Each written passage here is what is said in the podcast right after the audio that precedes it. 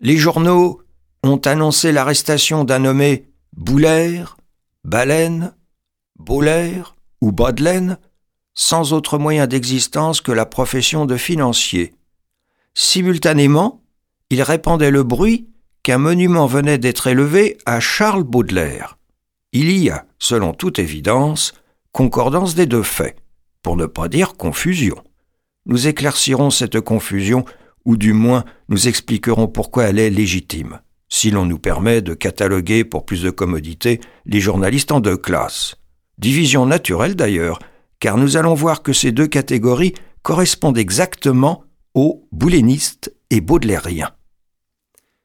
Euh, les uns, disons-nous, lesquels nous voulons croire une majorité aussi proche qu'on peut le rêver de l'unanimité, sont imbus de bonne littérature et de culture classique, à tel point que ce vocable imprécis de Baudelaire, Baulaire, Baleine ou Boulaire n'a pu laisser de traces en leur mémoire précieusement surchargée. Sinon, leur suggérer en vertu d'une association par similitude le nom quasi identique de Baudelaire. Euh, l'idée du monument ou de la statue a été déclenchée par l'excellence de leurs études latines. On sait qu'arrestation et statue ont la même racine, laquelle exprime que l'un et l'autre procédé, policier ou artistique, appliqués à un individu, tendent à une commune fin, le faire tenir tranquille. Les seconds, en proportion infime, nous en sommes persuadés, mis en présence du monument que, dans cette hypothèse, nous supposons réelle. Les seconds, à qui ce nom de Baudelaire était peu familier, sont excusables de l'avoir, sans penser à mal, estropié de diverses sortes, jusqu'à ce que, d'atrophie en atrophie, et dans le feu d'une information hâtive, ils en soient venus à relater l'incarcération d'un sieur Boulaine. De subtils esprits nous objecteront qu'il est bien étrange, au cas où l'affaire Boulaine serait imaginaire, que les divers chroniqueurs s'accordent tous sur une série de péripéties extrêmement compliquées telles que l'évasion et la seconde capture.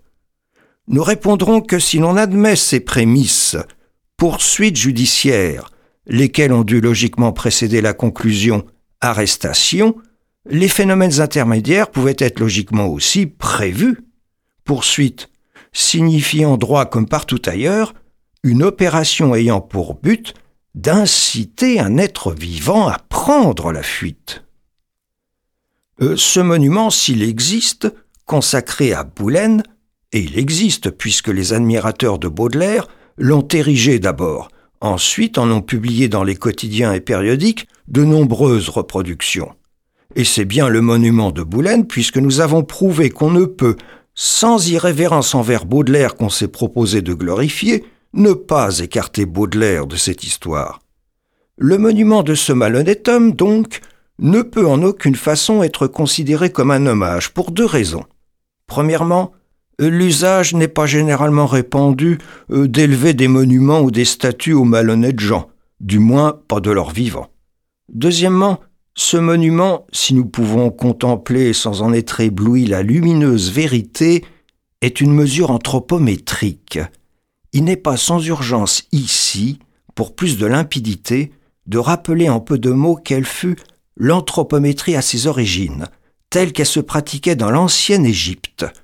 Euh, la méthode actuellement encore employée, de mesurer les diverses parties du corps des sujets au moyen d'un mètre ou, en ce temps-là, d'une coudée ruban, atteignit dès les premiers essais toute sa perfection. Comme nos policiers modernes, ceux des rives du Nil connurent l'usage de bandelettes souples propres à épouser les contours des membres, mais ils conçurent deux simplifications successives et géniales, jusqu'à ce jour désuètes ou perdues. S'ils tinrent tout d'abord des fiches d'identité et les conservèrent dans des cases à part, ils s'assurèrent un contrôle permanent de leur exactitude et qui ne nécessitait aucun personnel supplémentaire, en enfermant aussi dans la même case le sujet. En outre, ils s'évitèrent la lenteur du chiffrage et l'encombrement des bureaux en laissant sans plus de soucis les bandelettes anthropométriques à demeure sur le corps, le corps fixé au fond de la case et un couvercle sur le tout. la rareté des évasions démontre l'efficacité de ce régime cellulaire absolu. Un procédé plus expéditif eût été la transfixion, euh, telle qu'on la pratique dans les collections de lépidoptères, et qui donne par perforation perpendiculaire et en quelque sorte par sondage euh, le diamètre de l'individu.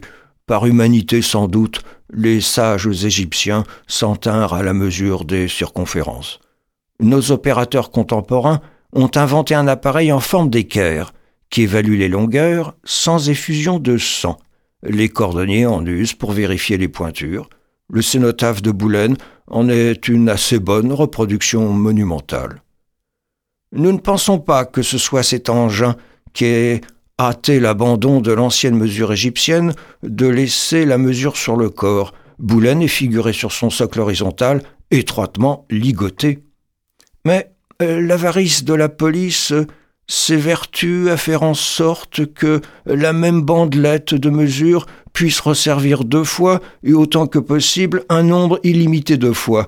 Dans cette intention sordide, elle est obligée de délier le précédent prévenu pour garrotter le suivant. Il est vrai, et il faut dire à sa louange, qu'elle note curieusement la longueur des liens de chaque fugitif, afin sans doute d'épargner un temps précieux quand il s'agira de l'y réintégrer sans que l'ardillon hésite à retrouver le trou de la courroie. Proclamons aussi l'exactitude irréprochable de ces mesures. C'est pourquoi les inspecteurs du service anthropométrique dorent leur loisir en en favorisant nos grands tailleurs. Cette extrême facilité qu'offre la mensuration de laisser échapper les prévenus force de la compléter par d'autres moyens de signalement, photographie et, toutes les fois que le budget de la préfecture le permet, statut. Néanmoins, et malgré l'exemple récent du monument de Boulen, le coût excessif de celle-ci empêche le plus souvent d'y avoir recours à moins qu'une souscription nationale n'en prenne l'initiative. Or, dans une foule de cas, ces souscriptions sont accaparées par les grands hommes. Il n'est pas impossible, ce qui expliquerait la confusion que l'on sait, que la mémoire de Baudelaire ait failli frustrer Boulen.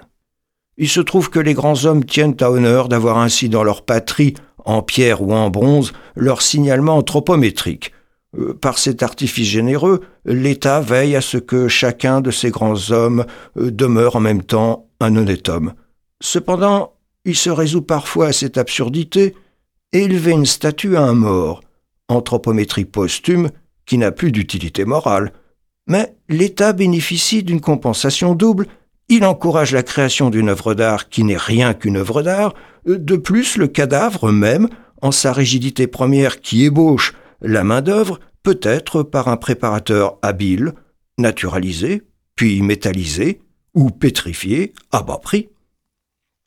Euh, quelques expériences ont été tentées pour faire euh, directement mais sans violence passer les grands hommes dans toute la force de leur génie et de leur santé, de la vie à la statue, à peu près de même sorte que l'on asphyxie les chiens à la fourrière, malgré un illustre résultat l'innovation ne serait avantageuse que sur une vaste échelle, si l'on pouvait parquer dans un espace étroit un nombre très considérable de grands hommes.